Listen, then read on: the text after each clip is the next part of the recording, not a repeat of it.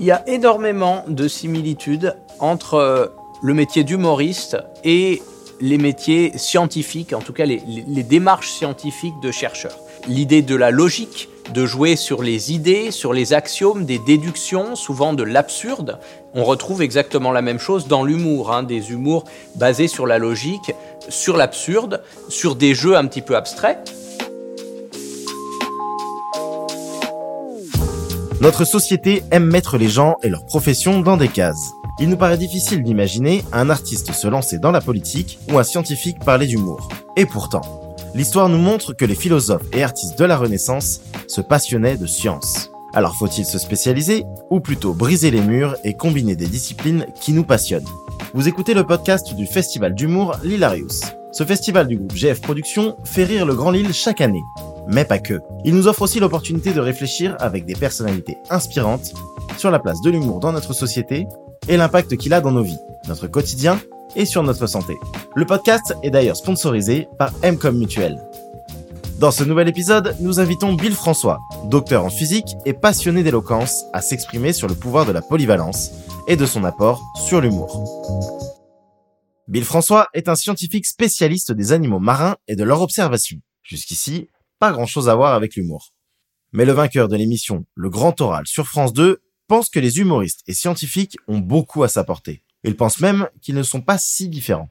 Les démarches comme euh, la biologie, par exemple, ou qui consistent à beaucoup cataloguer, analyser chaque petit détail, ça on le retrouve aussi hein, dans, l'humour qui analyse euh, la société, euh, qui essaye de, voir les petits détails qui font rire dans tout un ensemble du, quotidien notamment. Hein. c'est un petit peu comme le biologiste qui va chercher les petits détails dans le fonctionnement d'un animal, d'une cellule, etc et les démarches aussi de physiciens qui, elles, consistent à, créer des modèles pour généraliser, pour étudier des systèmes typiques et généraliser l'étude à tous les systèmes, eh bien ça, on le retrouve aussi dans l'humour avec les, humoristes qui créent des personnages. Euh, quand on va créer un personnage, ça va être souvent un modèle qui va être l'archétype en quelque sorte euh, d'une classe sociale ou d'un métier ou d'une personnalité particulière. Et ça, c'est vraiment de la modélisation, un petit peu comme on en fait en, science, les ingénieurs, les physiciens en font toute la journée. Donc je pense que la science et l'humour sont deux domaines qui ont beaucoup de choses à s'apporter. Là, on voit que la science apporte beaucoup à l'humour, mais l'humour pourrait apporter aussi beaucoup plus à la science euh, si on s'y intéressait un peu, parce que Déjà, pour expliquer la science, qui est souvent un domaine qui est vu comme un petit peu aride, un petit peu difficile, mettre de l'humour, ça rendrait les choses beaucoup plus sympathiques, beaucoup plus faciles. Et on se souvient tous des meilleurs profs qu'on a eus. En général, c'était les profs qui étaient drôles. Et euh, c'est pas pour rien, c'est parce que vraiment l'humour permet de captiver l'auditoire, d'avoir un petit, un petit cadeau à apporter qui permet aux gens de continuer à écouter. Et je pense que ça, en science, pour valoriser les résultats scientifiques et faire mieux connaître la science au grand public, c'est fondamental. Ce profil atypique est un véritable passionné. Il est à la fois docteur en physique, orateur et humoriste. Pas banal, vous me direz. Il refuse qu'on le catégorise comme simple scientifique. Il est un humain plus complexe, fait d'envie, de passion et de courage de les assumer haut et fort. Il pense d'ailleurs qu'il n'est pas le seul, mais que la société nous pousse à la spécialisation. Actuellement, la, société de plus en plus a tendance à cloisonner les gens dans des spécialités parce que simplement le monde devient de plus en plus complexe. Hein. On n'est plus euh, l'homme préhistorique qui à la fois allait chasser son mammouth, construire sa case et puis euh, peindre sur les murs de sa grotte. Non, chacun a un métier de plus en plus cloisonné et précis jusqu'à ce que on finisse par avoir des gens qui ont des tâches extrêmement précises et qui ne peuvent plus en sortir. Et ça, c'est à mon sens vraiment dommage dans la mesure où on pourrait tous un petit peu découvrir d'autres univers et peut-être y être bon. Il suffit de voir, il y a 200 ans, les artistes étaient souvent aussi des scientifiques, des hommes politiques, des philosophes, et aujourd'hui, de moins en moins. Aujourd'hui, on, nous assène que s'il faut être un homme politique, et eh bien pour l'être bien, il faut faire que de la politique depuis quasiment euh, son baccalauréat. Et si on veut être un scientifique, il faut se trouver un champ d'application extrêmement précis où on soit le numéro un, mais où surtout on n'en sorte jamais. Je pense que ça, c'est vraiment dommage. Ça, limite l'humanité dans, tous les profils qu'on peut avoir parce que tout simplement, il y a beaucoup d'interactions entre les domaines et peut-être qu'un scientifique qui serait à la fois artiste, ou homme politique pourrait apporter son expérience de scientifique dans la politique ou dans l'art, et son expérience de l'art et de la politique pourrait lui donner également des idées créatives. Donc, à mon avis, c'est indispensable de s'élargir, de s'ouvrir à des nouveaux domaines.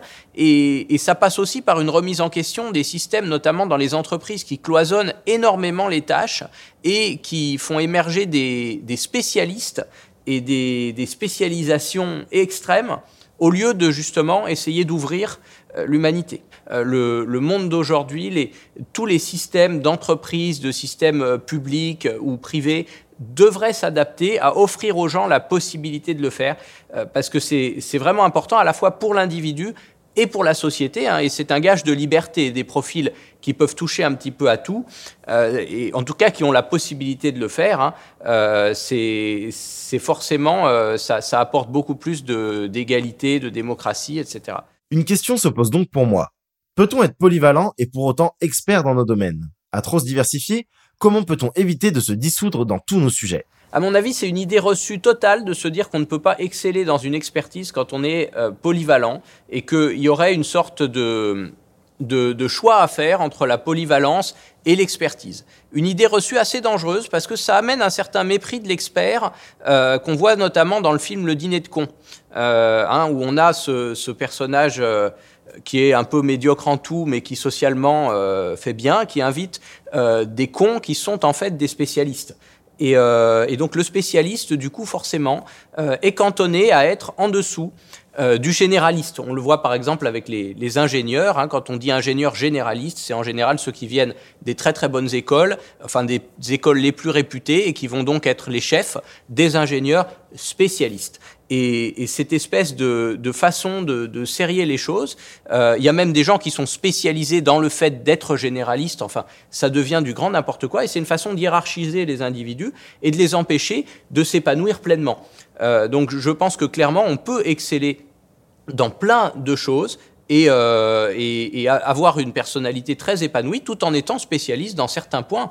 Euh, je connais énormément de gens dans plein de domaines. Euh, quelqu'un qui est un, grand spécialiste des, des, arbres, de, la, de, de, tout ce qui est forêt et sciences de la forêt, qui en même temps est un musicien très réputé. Un autre qui est à la fois anthropologue et chanteur. Enfin, je pense qu'on... Et, pas forcément deux sujets d'ailleurs. Hein, chacun peut s'épanouir dans plein de domaines.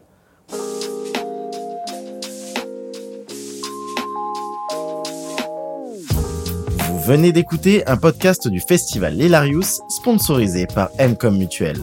Si ce podcast vous a plu, vous pouvez vous abonner sur toutes les plateformes de streaming. Et pour plus de contenu similaire et exclusif, suivez le festival L'Hilarius sur les pages Instagram et Facebook, et sur la chaîne YouTube de L'Hilarius. On vous dit à très vite et surtout, n'oubliez pas de rigoler, c'est bon pour la santé.